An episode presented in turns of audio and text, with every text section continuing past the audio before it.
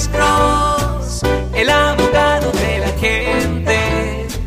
Cuando te arrestan de repente, Alex Cross te ayudará. Buenas tardes, señor.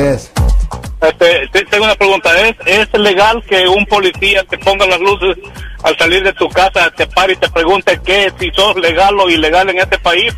Un policía no tiene la jurisdicción de eso. A mí, uno federal lo pudiera hacer técnicamente, pero. Eso, me, eso, eso me pasó ayer en la mañana, salí de la casa y un policía de San Mateo me puso las luces, nomás salí del, del garage, puso las luces y, y me preguntó, ¿sos legal o sos Ya, ilegal? Ya, así es la cosa, ¿me entiendes? El condado de San Mateo, ¿ja? El condado de San Mateo, y muchas veces yo he dicho esto en el aire, es un condado muy conservador, pero no es contra la ley hacer eso, pero sí es verdad, porque ellos tienen que tener algo de sospecha, ¿me entiende? Para poder hacer eso.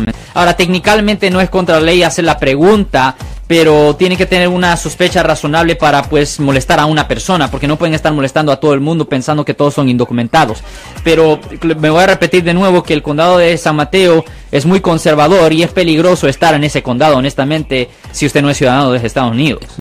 Yo soy el abogado Alexander Cross. Nosotros somos abogados de defensa criminal. Right. Le ayudamos a las personas que han sido arrestadas y acusadas por haber cometido delitos. Si alguien en su familia o si un amigo suyo ha sido arrestado o acusado, llámanos para hacer una cita gratis. Llámenos para hacer una cita. Ese número es el 1-800-530-1800. Estamos aquí en toda la área de la Bahía.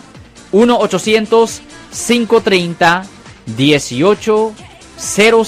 Y como siempre, por casos criminales, casos penales, damos la primera cita gratis en nuestra oficina. Siempre estamos aquí todos los martes y viernes a las 12 y 35 respondiendo a sus preguntas con respecto a los casos penales. Y también nos pueden hacer preguntas en nuestra página de Facebook Live. Doctor Alex, abogado de nuevo, 1-800-530-1800, Marco. Bueno, vamos a llamada telefónica, pero ya.